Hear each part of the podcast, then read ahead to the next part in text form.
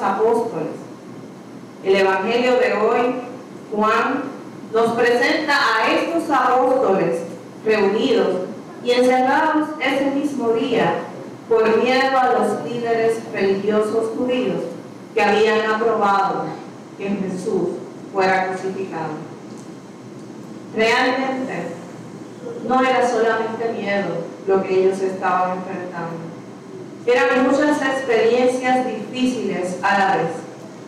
En términos humanos, podríamos decir que los apóstoles podrían estar enfrentando una crisis, porque quien había sido su maestro, su guía, su formador, su amigo, y quien había caminado con ellos, había muerto de una manera terrible, siendo sometido a un crimen que no mereció.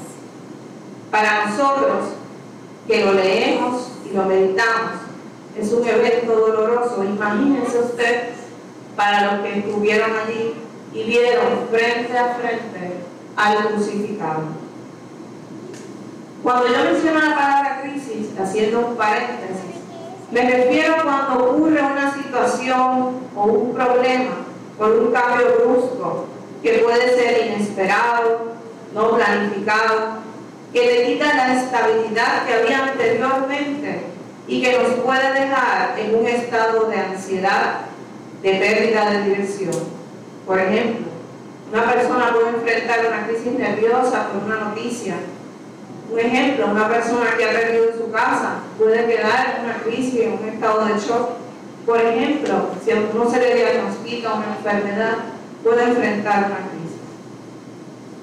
En los apóstoles había tristeza, había frustración, había angustia, había incertidumbre por no saber cómo iban a continuar sin Jesús físicamente con ellos, aunque ya Él les había anunciado que tenía que partir y les fue preparando para ese momento.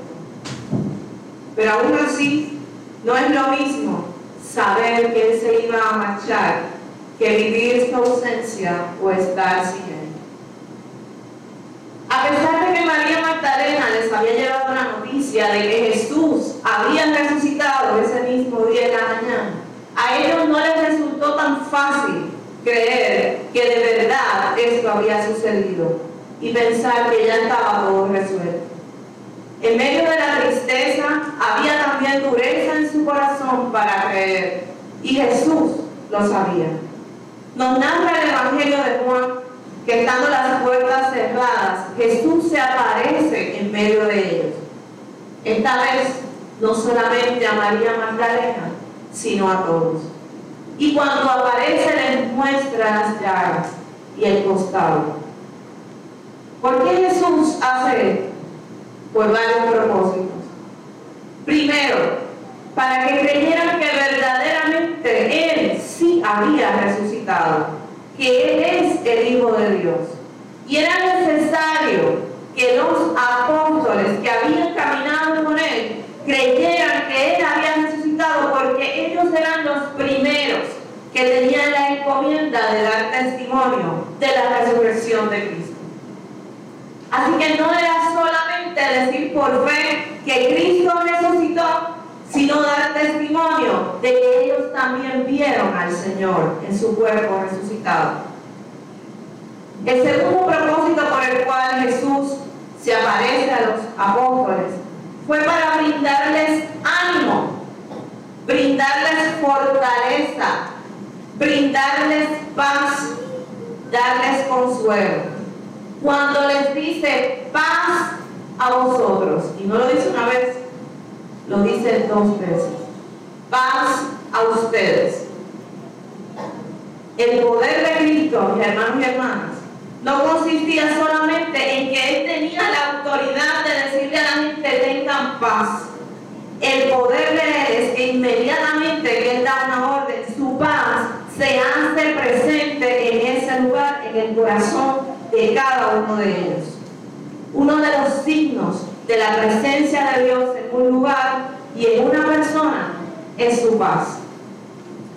Imagino que escuchado una oración muy hermosa, muy antigua, que a mí me encanta y la repito mucho, donde dice, donde hay fe, hay amor, donde hay amor, hay paz, donde hay paz está Dios y donde está Dios no falta nada. Ese mismo Jesús que se apareció a los apóstoles a decirles tengan paz, es el mismo que viene a nuestra vida hoy a decirnos lo mismo. Paz a vosotros significa ustedes no están solos. Paz a ustedes le da una, una orden a la tristeza, le da una orden al miedo, le da una orden a la incertidumbre, a la desesperación, al coraje y a todas aquellas cosas que ellos podrían haber estado experimentando en ese momento. Jesús, al aparecerse en medio de ellos, las tomó en sus manos y les devolvió la serenidad, la confianza y les dio las fuerzas para seguir caminando. El tercer propósito por el cual Jesús se aparece a los apóstoles es enviarlos. Y dice, así como el Padre me envió a mí, así los envío yo a ustedes. Estado sintiéndose, la resurrección de Cristo, esa buena noticia, no era solamente para ellos, no era solamente para un grupo pequeño.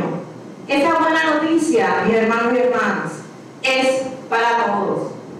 Ellos tenían que levantarse y echar manos a la obra en medio de toda la incertidumbre, porque alguien tenía que anunciar el Evangelio y decirle a la gente que Jesús había resucitado. Himno muy hermoso de Marcos Witt que a mí me encanta, que se llama Enciende una luz, no sé si lo han escuchado.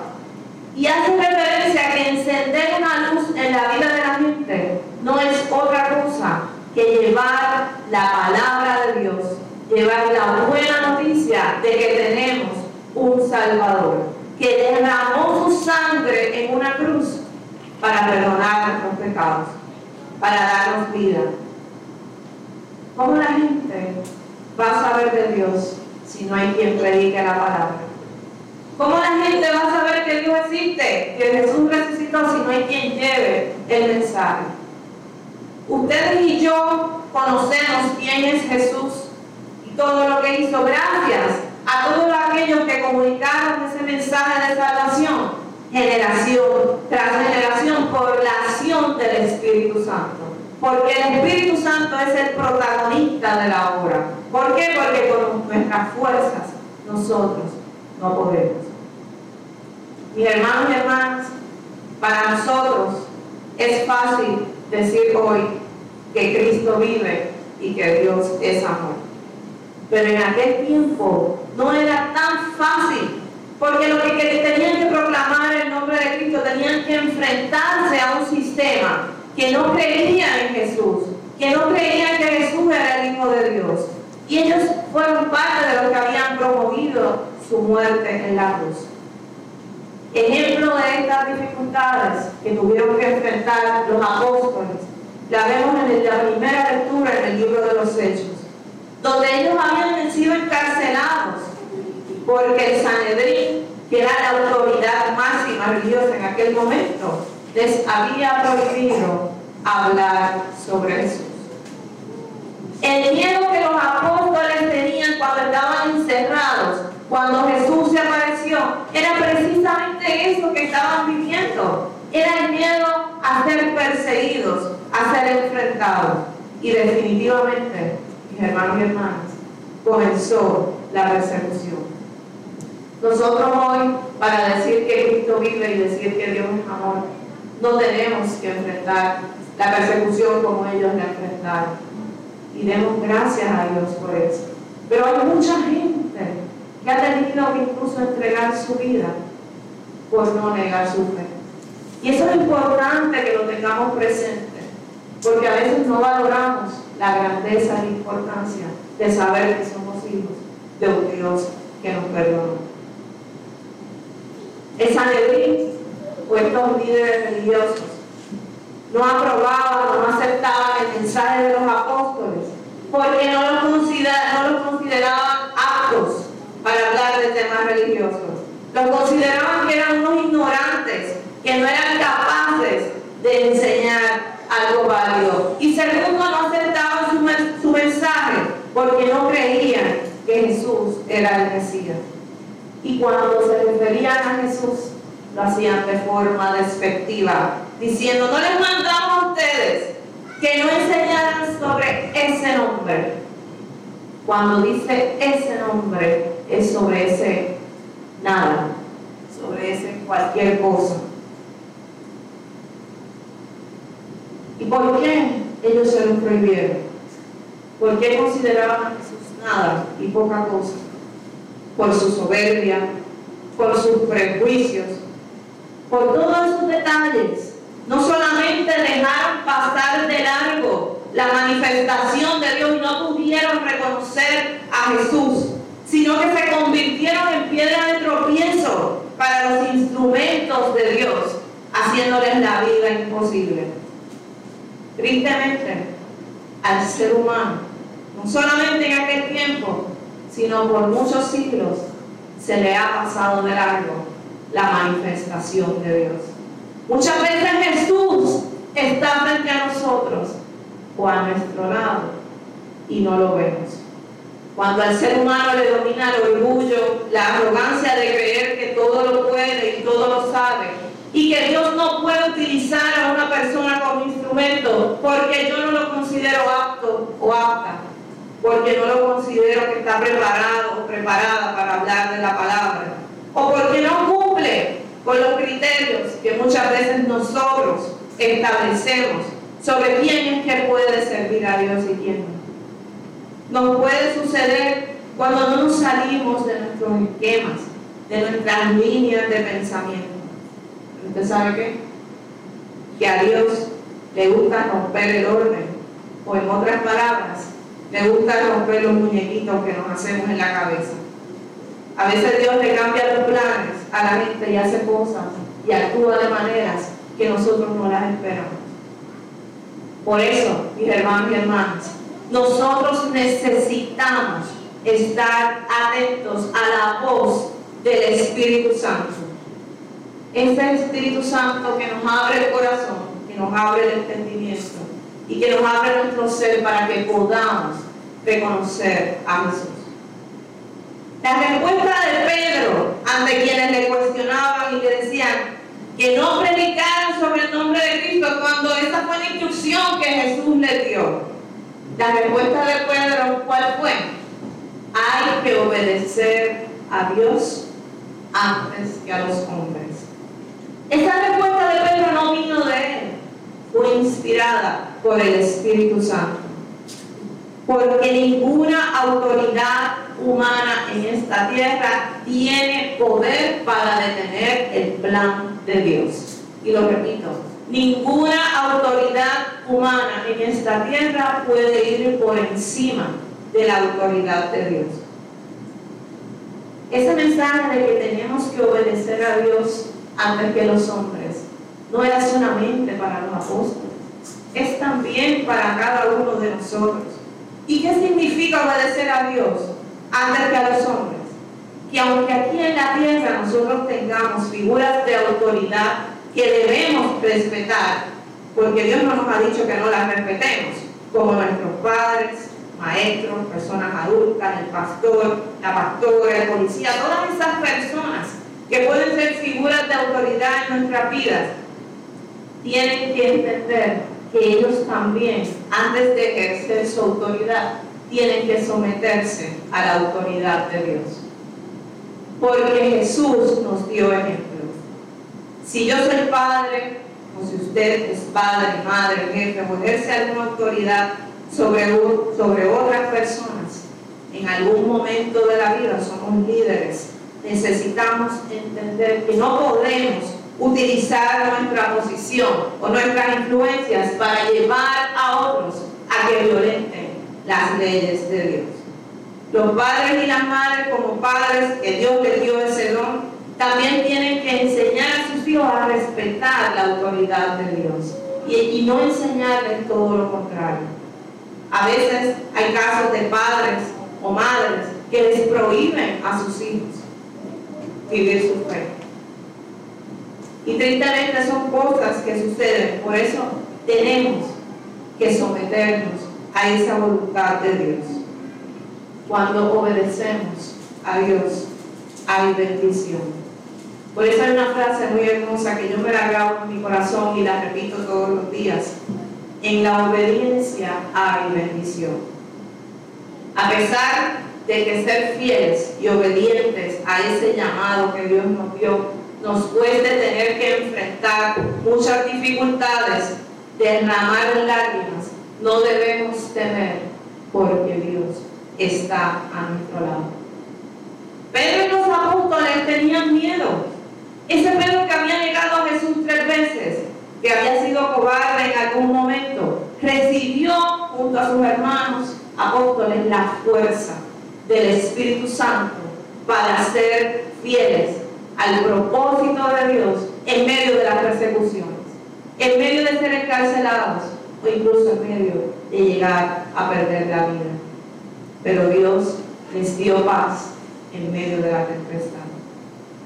Queridos hermanos y hermanas, hoy el Señor, a través de su palabra, nos dice a cada uno de nosotros, crean en mí, tengan fe. ¿Usted sabe por qué? Porque hay gente que no cree al día de hoy que verdaderamente Jesús resucitó. Hay gente que lo duda, que tiene un debate. Y yo hoy esta mañana declaro que yo creo firmemente que Jesús resucitó. Y lo creo con mi corazón. Y no tengo miedo de decirlo.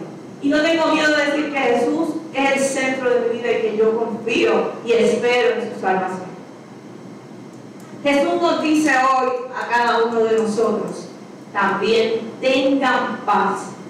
Jesús nos regala su paz en medio de nuestras tempestades, en medio de nuestras tormentas. La tormenta de los apóstoles eran aquellas luchas que tenían que enfrentar para anunciar el Evangelio. Pero probablemente la tormenta tuya y la mía son otras. Son otras dificultades, sufrimientos que tenemos que vivir en el día de hoy. Todo aquello que me roba la paz en mi mente, en mi corazón y en mi vida. Aunque para otra persona quizá sea algo insignificante o algo sencillo, quizá para ti no lo es. Solo usted sabe y conoce en su corazón que es aquello que intenta robarle la paz que Dios le da. Puede ser un problema familiar, un conflicto con alguna persona que nos puede hacer la vida difícil, un coraje que se lleva guardando hace mucho tiempo en silencio y sigue ahí creciendo, creciendo, creciendo. Lo que me roba la paz puede ser el estrés del trabajo y la vida cotidiana Pueden ser las responsabilidades, la soledad, la tristeza de manejar o enfrentar alguna pérdida de un ser querido. Lo que me robe la paz puede ser que el dinero no me alcance para todo, o que quiero tener un mejor trabajo, o que tengo un hijo o una hija difícil de manejar que me da dolores de cabeza porque es rebelde. Lo que me roba la paz puede ser que estoy enfrentando una depresión o porque me siento ansioso o ansiosa por algo. O lo que me roba la paz puede ser que estoy enfrentando una situación que no la puedo manejar. Sea cual sea nuestra tempestad en el día de hoy, Jesús nos dice, como les dijo a los apóstoles, paz a ustedes. Y Jesús quiere que tengamos paz en nuestra relación con Dios, en nuestra relación con nosotros mismos y en nuestra con nuestros hermanos y hermanas. En nuestra relación con Dios, Dios nos da, Jesús nos dio paz porque nos reconcilió con el Padre a través de su muerte en la cruz. En nuestra relación con nosotros mismos, Jesús nos da paz, nos da paz en nuestros pensamientos, en nuestro interior. Lo da a través de su Espíritu Santo, porque a veces tenemos una guerra en nuestra cabeza a veces tenemos una batalla en nuestra mente que nadie la sabe, solamente la sabe usted y la sabe Dios. Cosas que me preocupan, que me drenan. Y Jesús quiere dar paz a tu mente y a tu corazón. A tu corazón. ¿Y usted sabe qué? Él tiene el poder para hacerlo. Y Jesús quiere dar paz en nuestras relaciones con nuestros hermanos, con nuestra familia, con nuestros amigos, paz con nuestros hermanos en la iglesia, en el trabajo, con la comunidad, con todos. La paz, mis hermanos y hermanas, es un signo de la presencia de Dios en un lugar. Cuando tenemos relaciones de armonía, relaciones de respeto, relaciones de fraternidad con la gente que nos rodea, estamos viviendo un signo del amor de Dios. Porque Él mismo nos ordenó que nos amemos los unos a los otros. A veces uno quiere tener paz con uno mismo y con los demás, pero hay situaciones que nos la ponen difícil. Por mil razones. Hay relaciones, y no solamente de pareja, hay relaciones, bueno, pueden ser de pareja y otro tipo de relaciones, que nos pueden robar la paz. Hay pensamientos que nos pueden robar la paz. Hay circunstancias que nos pueden robar la paz.